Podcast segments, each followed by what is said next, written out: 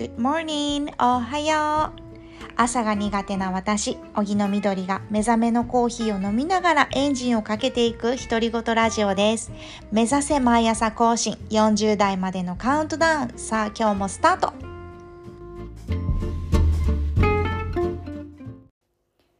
2021年10月9日土曜日、皆さんいかがお過ごしでしょうか？荻野みどりです。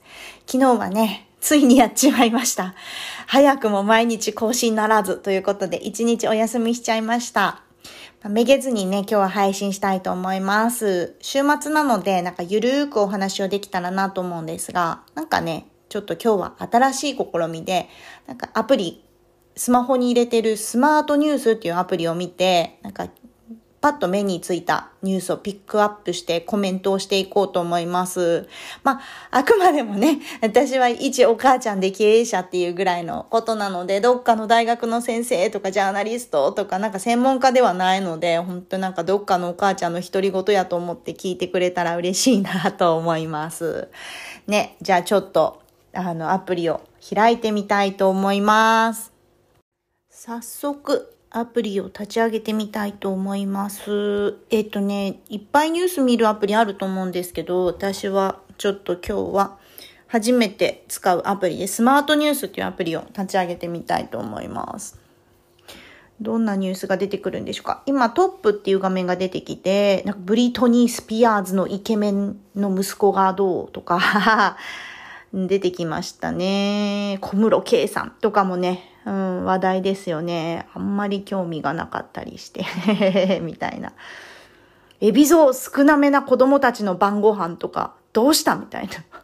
どうでもいい。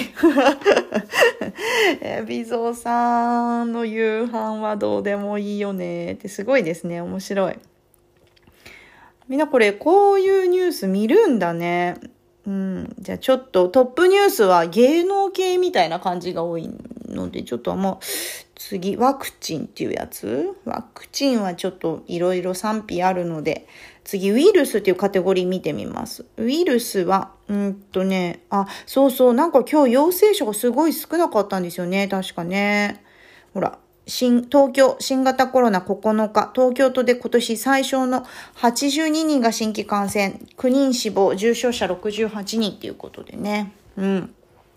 なんか回復に向かいつつある、まあ普通のね、生活に戻りつつあるような感じがするんですけど、一つね、大問題なのが、なぜ減ったのかがわからないっていうとこですよね。なんか、減った理由が分かれば、それってなんか今後起きないような策を打ったりとか、もしもう一回なんか大流行したとしても、こう対策が打てるけど、なぜ少なくなったのかが分からないっていうのは、決してハンドリングできてるわけではないっていうのは一つね、要注意ですよね、と思っていますね。うんうん。でもまあまあ、少なくなってきたことはいいことだ。あとはね、やっぱあれですよね、私たちで言うと、子供たちにね、ワクチン打たせるかどうか問題みたいなのはまだ残りますよね。うん。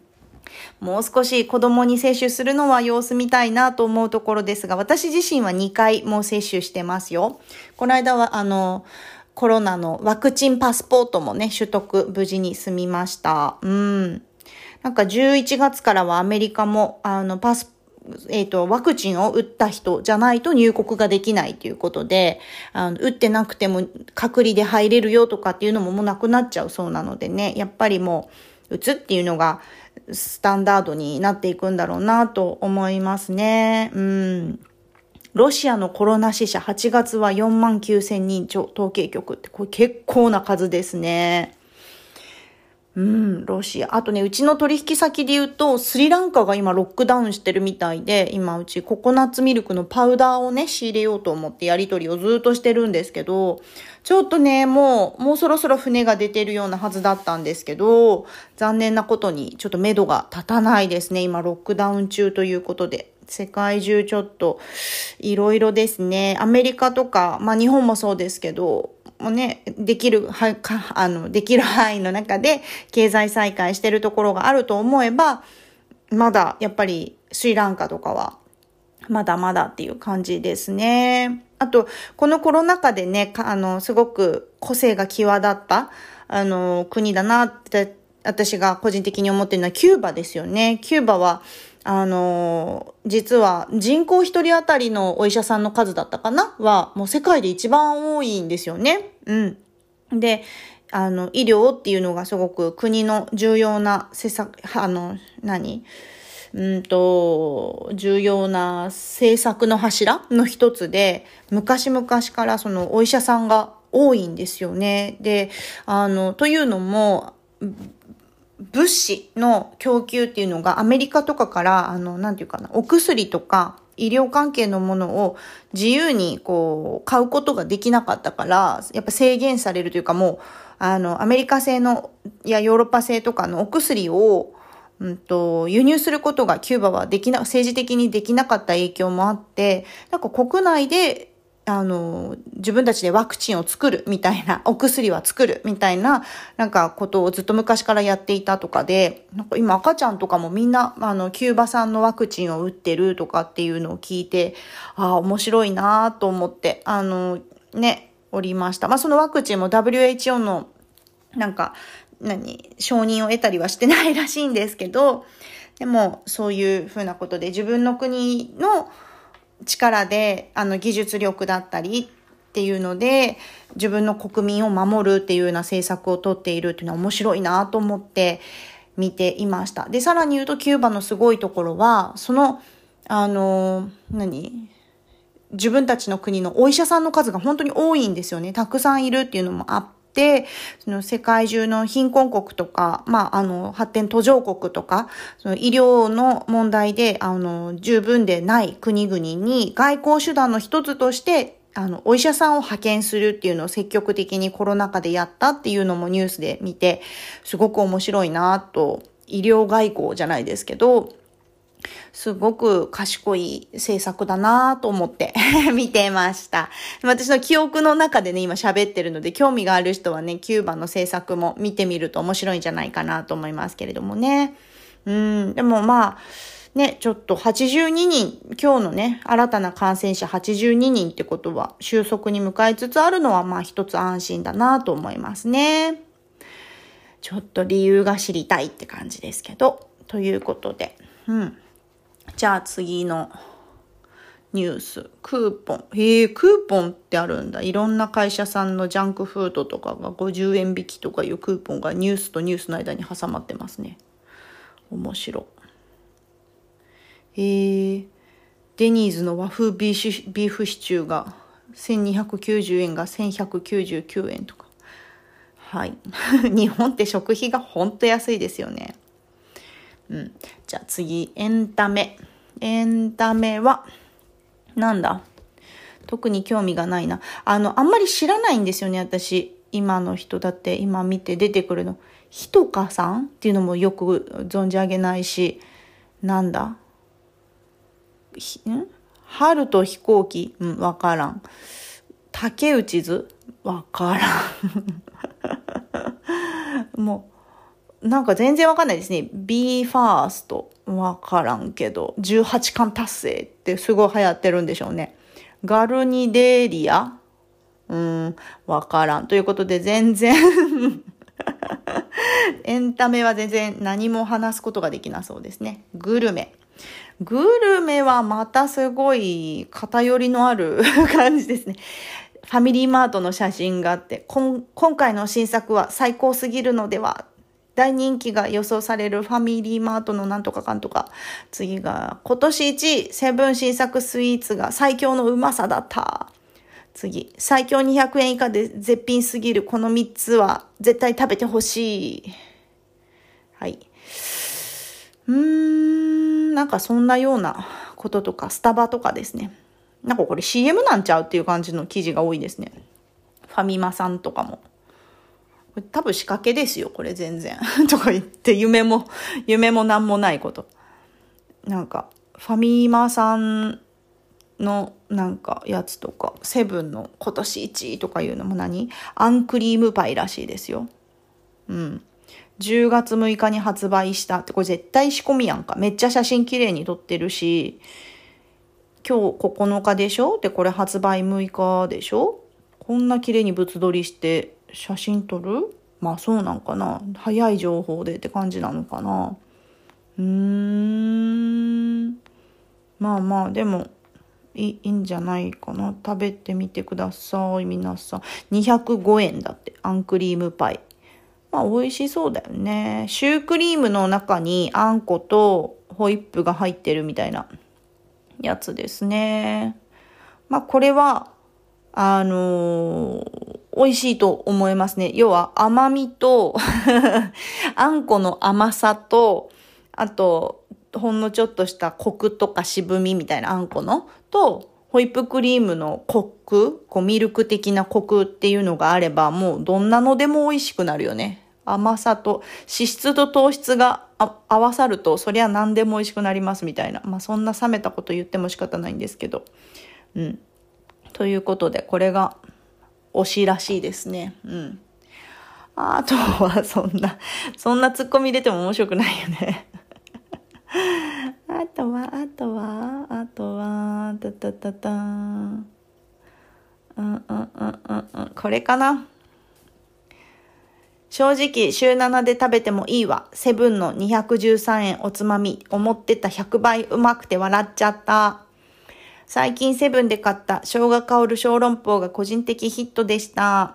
まず作り方がほにゃにゃにゃにゃにゃっていうことで、これも、これもすごいよね。なんか、なるほどね。でもこの人この記事の下に今度はローソンのエビチリとか紹介したりとかしてるから、なんかこういうコンテンツが人気なんですかね。コンビニの新商品を買ってレポするみたいなね。うん。それがグルメですって。いや、グルメってってさ、みたいな、もっとサンマが今年どんぐらい取れてるかとかさ、そういうこと知りたいわ。なんか農産物の状況知りたいわ。大雨だったから柿の収穫がどうですよとかそういうの知りたいけど、なんかすっごい工業的な内容の話が多いですね。まあまあ、そんなね、農業の話しても誰も関心ないのかな。はい。ということで次。ビューティー。ででででん、でん。はい。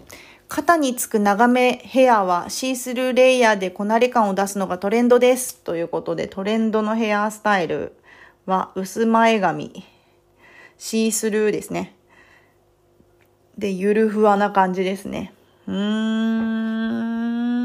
まあ、こういうのは無難な髪型ですね。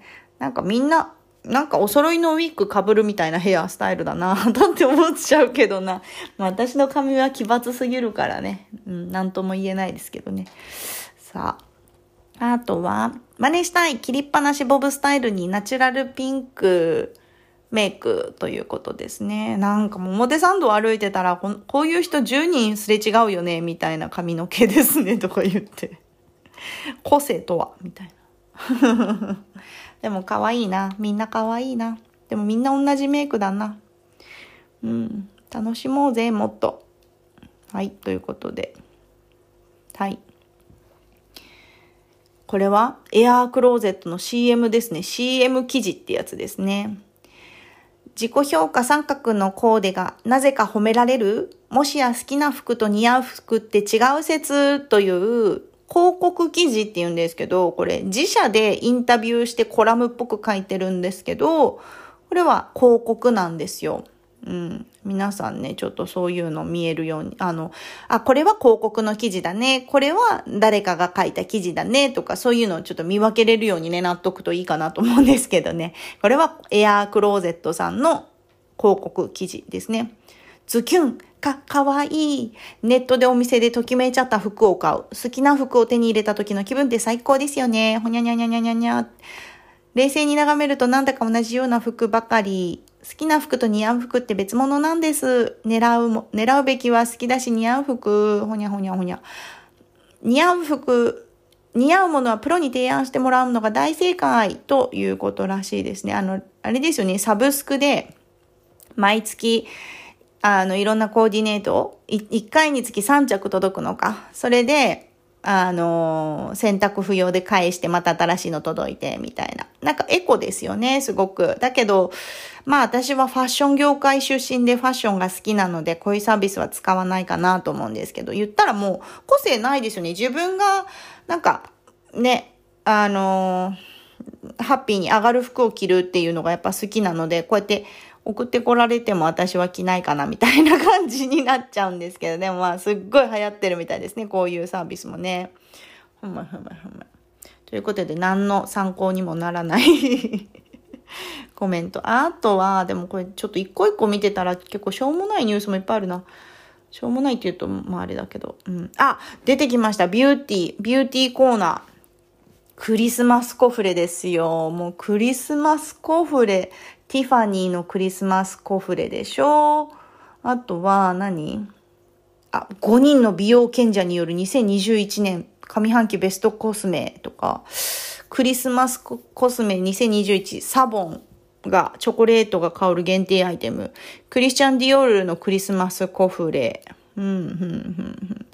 クリスマスコフレ系のネタが増えてきましたね。コフレ、コフレ。うん。みんなコフレって、クリスマスコフレって買います？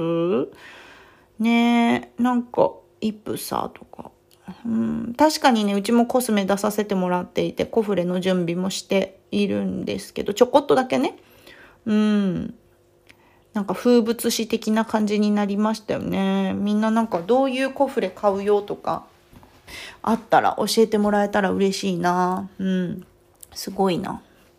ニュース、美容系の、もう、なんかく、あれですよね。スーパーとか、百貨店とか、お料理屋さん見ても、もうおせち料理の予約の話が始まったりとか、クリスマスの話、ケーキの予約が始まったりとか、もうね、なんか、年末に向けてまっしぐらな感じですね。うん。次、ファッション。ファッション。超ミニサイズもシャネル可愛すぎる新作バッグ大人向け2つとか。うん、まだミニバッグがトレンドなんですね。あ、あとユニクロとセオリーのコラボね。うん。セオリーってみんなご存知ないのかな？もうユニクロなんですよ。セオリーってファーストリテイリング社が買収したので、あの、日本のブランドっていうか、ファーストリテイリング社の、あの、ブランドの一つなんですよ、セオリーって。ね、意外とみんな知らないのかもしれないですね。だから別になんか、あの、うん、なんかすごい新しいとかっていうことではないかもですよ。まあね、セオリーがカジュアルに変えるみたいなことだったら、まあ新しいのかな。でも同じ顔、か、あの、ブランドです、もともと。この、ね。うんうんうん。あ、ユニクロプラス J。今年もプラス J が出るんですかね。うーん。お、ユニ、売り切れ続出のユニクロシャツはシンプルだからこそ細かいフォルムにこだわりたい。40代の毎日コーデって出てますね。スーピマコットンドルマンスリーブシャツっていうらしいです。かわいいですね、これ。うん。綺麗綺麗。すごい綺麗なシルエット。ちょっとふんわりしている感じで、後ろ下がりなあの、デザインのシャツが出てますね。あのいいですよね。プラス J のシリーズ、デザインも金額も。うん、すごくいいと思います。私、ジルサンダーもともと結構好きなので、これはいいなと思いますけどね。買いませんけどね。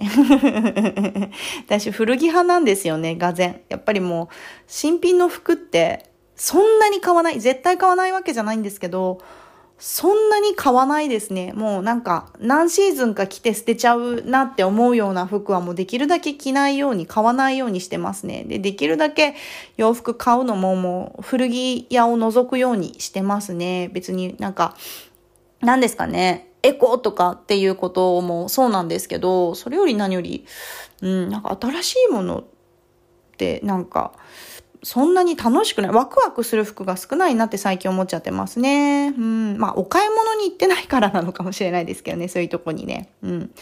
お、フランクアイリーンが出てますね。懐かしいですね。フランクアイリーンの、うんと、日本限定コーデュロイシャツが10月15日に発売ということで、ベーシックアイテムでね、人気のフランクアイリーンですけど、あの、ロンハーマンとかですごい売ってたやつですね。へえ、でもこういうのこそさ、フランクアイリーンのシャツ3万1900円するんですけど、こういうの見るとさ、ユニクロでよくねみたいな感じになっちゃうんですよね。なんかサステナブルかっていうとそうでもないし、どうなんでしょうね。値段3万1900円分の価値ってどういうふうに出すんでしょうね。もうユニクロとかね。あ、でも、創業当初からサステナブルな取り組みや女性支援の功績が認められ、ほにゃらららって書いてある。うん、そうなんだ。でもなんか、ね、よくわからんです。よくわからんのかいっていう。ね前一個持ってたなフランクアイリーンのシャツ。高いなと思ったけど。うん。あとは、あとは、まあまあ、そんなもんですね。はい。まとめ、コラム、国内ニュース。うーん。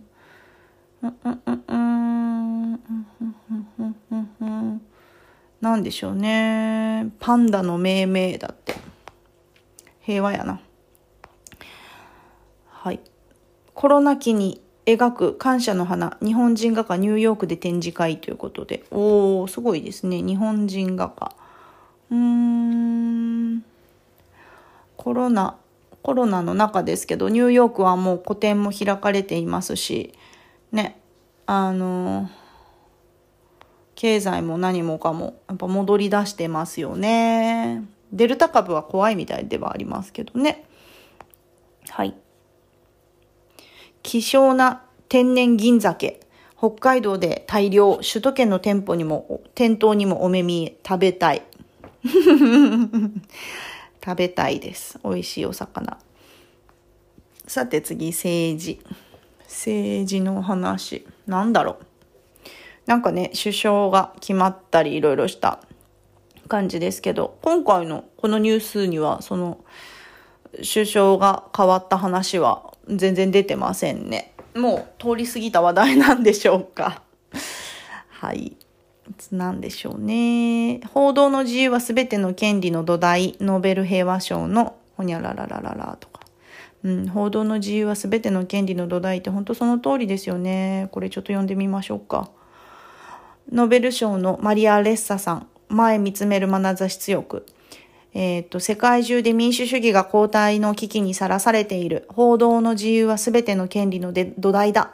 今年のノーベル平和賞に選ばれた一人、フィリピンのニュースサイト、ラップラ最高経営責任者、マリア・レッサさん58歳は、2018年12月、フィリピンの首都マニラにあるオフィスで記者にこう訴えた。ドゥテルテ政権下、強権大統領に立ち向かうのは、いかなる、あ、ついかなる、強もて？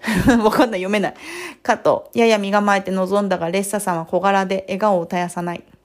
気さくと表現していい雰囲気の中、じっと前を見つめるまなざしの強さが印象的だったということで、まあ、ドゥテルテ政権っていうのにね、なったんですよ。あの、ドゥテル、皆さんも知ってるかもしれないですけど、ちょっと強め、かなり強めのね、あの、大統領になってるんですよ。ドゥテルテさんっていう人のね。だからちょっとでもこう犯罪をしたらもうすぐ処刑みたいな感じの、恐怖でもってこう治安を改善するような立場の、あの、大統領にフィリピンってなってるんですけど、そこの中で割とだから独裁的なんですよね。うん。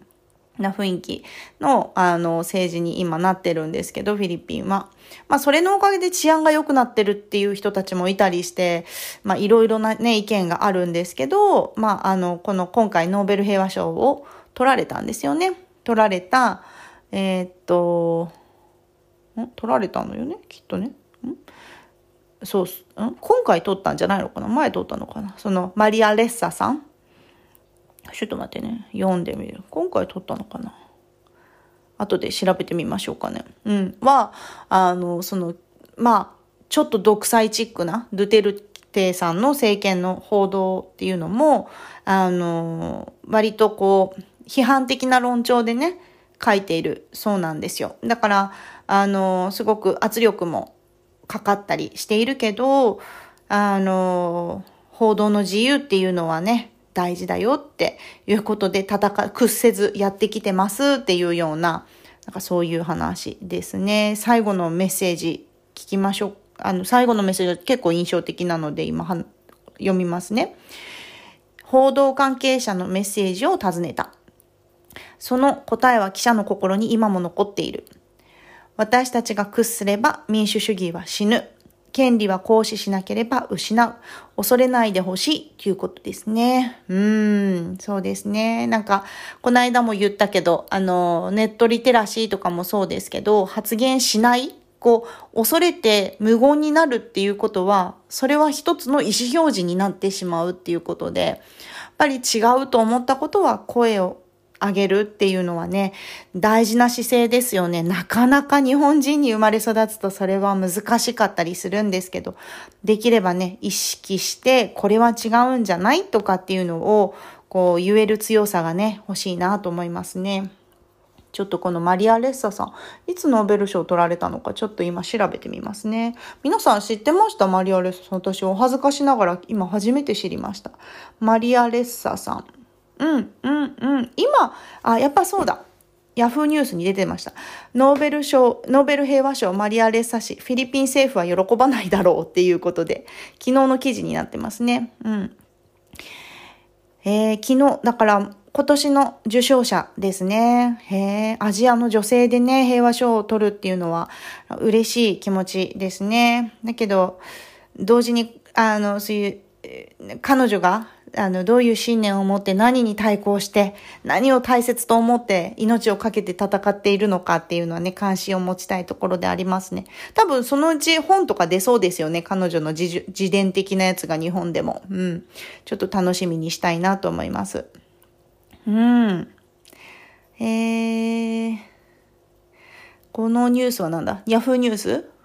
の見出しは、事実なしに克服できぬノーベル平和賞のレッサ記者フィリピンとかって書いてありますね。うん。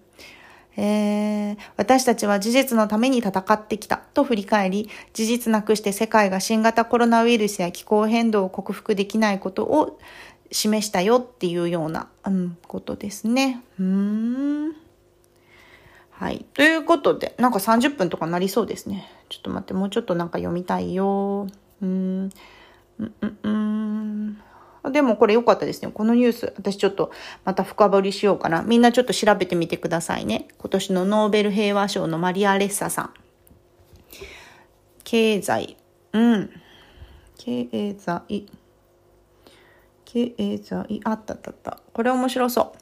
企業の借金をランキング3位、本田技研、2位、ソフトバンクグループ、有利子負債額が25兆円を超す1位は、ということで、トヨタさんらしいです。そう、借金っていうのはね、事業借金っていうのはね、あの、え、大丈夫？こんな借金して、この会社経営大丈夫？とかってね、みんな思っちゃうと思うんですけど、借金できるっていうこと、借金っていうのは結構、あの、有効な経営戦略の一つなんですよね。だから、あの、危ないから借りるじゃなくて戦略的に借りるっていうことがあるので、借金イコール経営が危ないとかっていうのではないっていうことをね、皆さん分かっていただけたらいいなと思うんですけど、うん。そうそうそうそう。だから、あ、ほら、最後の方のまとめだけ読んどきますね。上場企業だけでなく、中小企業にとっても資金調達の方法、金額、タイミングは極めて重要な経営判断です。各企業が倒産リスクを見極め、適切な借り入れによって安全性と企業価値を高めることで、停滞した日本経済を活性することに期待しています。ということで。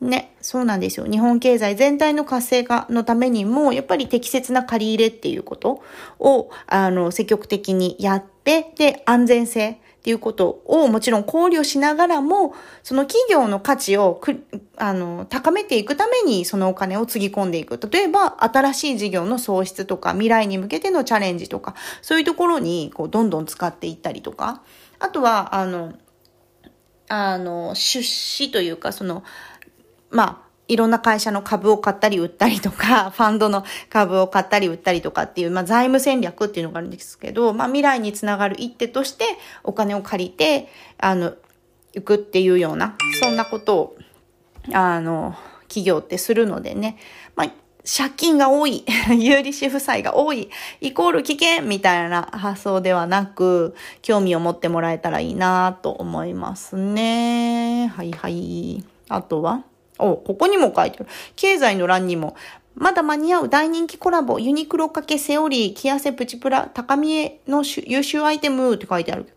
だからユニクロ、セオリーはユニクロと同じ、ファーストリテイリングのブランドですってやつや。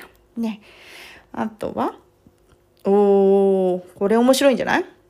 コロナ禍でラーメン店が多数倒産。客足伸びず薄利多売ビジネスに限界かっていうことですね。うん。興味深いですね。うん、薄利多売型のビジネスモデルっていうのは、やっぱり密の回避っていうことで席数を間引きしないといけないとかっていう時になかなか増えて、あの、利益を出していくのが難しいモデルだよっていうことですよね。で、ラーメンはやっぱウーバーイーツとかもしにくいしね、難しいよね。うん。最後の方のまとめ。コロナ禍で外出が規制される中、店舗ありきの事業では生き残るのが難しくなっています。薄利多売型ビジネスであり、テイクアウトが難しいラーメン店はまさにその筆頭とも言えるでしょう。販売チャンネルの増やし方が急ピッチで求められる課題です。ということですね。うん。確かにね。うん。まあ、確かにねで終わるという。すいません。さてさて、そろそろちょっといい時間、30分喋ってるので、ああ、ああ、国際ニュースとか、ようやくなんかちょっと興味ある、なんか ネタが出てきましたけど。バニサドル初代大統領死去イランとかね。うん。なんで日本のメディア、まあこれだけなのかもしれないけど、もうどうでもいい、こう、あの、何？ゴシップ？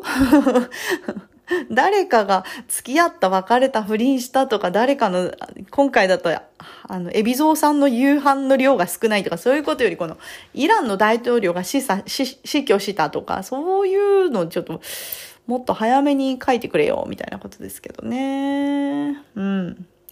そう。まあ、さらっと言うとくと、バニー・サドル初代大統領死去っていうことで、えっ、ー、と、どういう方なのかというと、1979年のイラン・イスラム革命後に初代大統領を務め務めたアルボハサン・バニサドル氏っていうのが9日滞在先のフランス・パリの病院で死去した83歳、88歳だったということで、33年、西部ハマダン州生まれ、テヘラン大で経済やイスラム法を学び、後に政治活動に従事。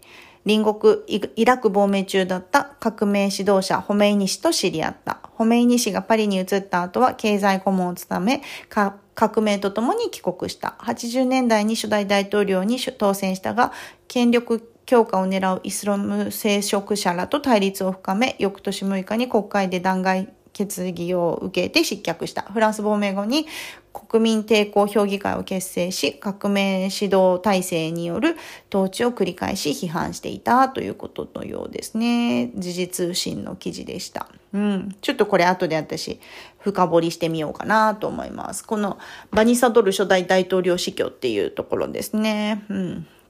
ここと今日はあれですね。あの、ノーベル平和賞のマリアさんの、この二人をちょっとこれからね、あの、深掘りして 調べてみようかなと思いますね。うん。アフガニスタンのモスクで自爆攻撃50人以上死亡。IS が犯行声明。うん、痛ましいですね。こういうのは本当に。うーん。そっかそっか。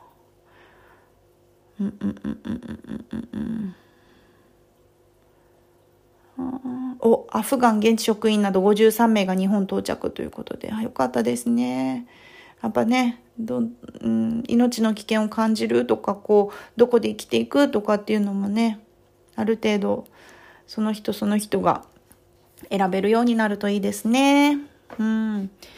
はい。ということで、ちょっと長くなりすぎちゃったので、そろそろ終わりにしようと思います。なんかダラダラダラダラ喋っただけなんですけど、まあ今日読んだ中でも興味があるニュースがある人がいたら、ぜひ自分でも深掘りしてみてください。私のおすすめは、ノーベル平和賞のマリアさんの活動っていうのを掘り下げてみていただけたら嬉しいなと思いますし、そのフィリピンのドゥテルテドゥテルテ政権っていうのが、私もね、フィリピンに、こう、ココナッツの商売で行き来している途中でね、実実は政権交代してドゥテルテさんが、あの、政権を握ってっていうところで、ドゥテルテ前、ドゥテルテ後っていうフィリピン私も知ってはいるんですけれども、あの、体験してる、あの、身をもって経験を何度もね、してるんですけれども、まあ、あのー、非常に良し悪しあります。そういう強権政治っていうのはね。うん。なので、そういう、あ、こういうパワーで押さえつけるのは良くないっていう言い方も一つだし、逆にものすごく治安が本当に悪くてドラッグも横行していたっ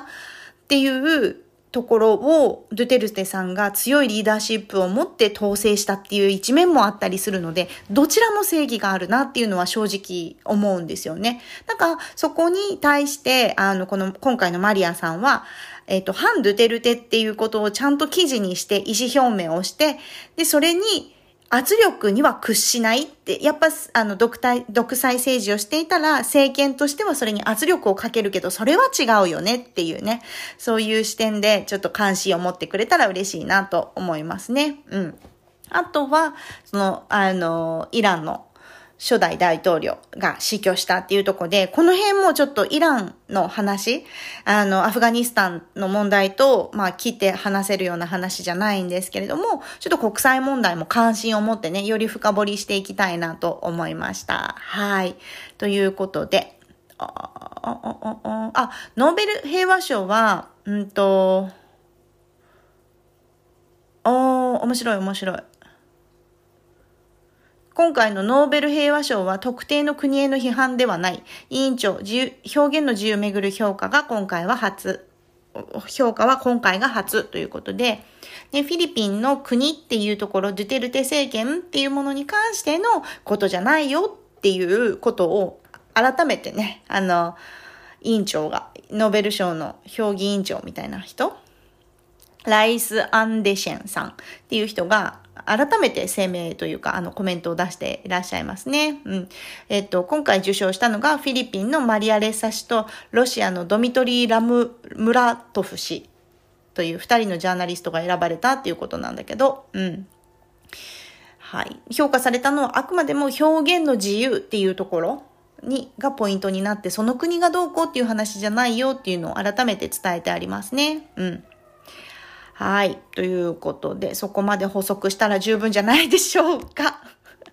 さあ、今日はちょっとね、ほんと思考を変えて、のんびり話すっていう感じもニュースをちょっと拾い上げるっていうことをやってみたんですけど、ちょっとね、もう一回また次回、あのー、ちょっと気が向いたらニュースを読み上げていく回をやろうかなと思うんですけど、次回はちょっとどうやらあれですね。どうなんだろう。この、エンタメ、グルメ、ビューティー、ファッションとかのあたりは、なんかスルーしても良さそうですね。ということで、うん。またちょっと、お話を、こうやってニュースの、ま、もし、あの、反響が良ければまたやりたいなと思います。ではでは、あの、今夜も良い一日、良い夜をお過ごしください。すっかり夜になっちゃった。朝配信できるようになる日はね、果たして来るのでしょうかっていう感じなんですけど。はい。では、良い夜をお楽しみください。またね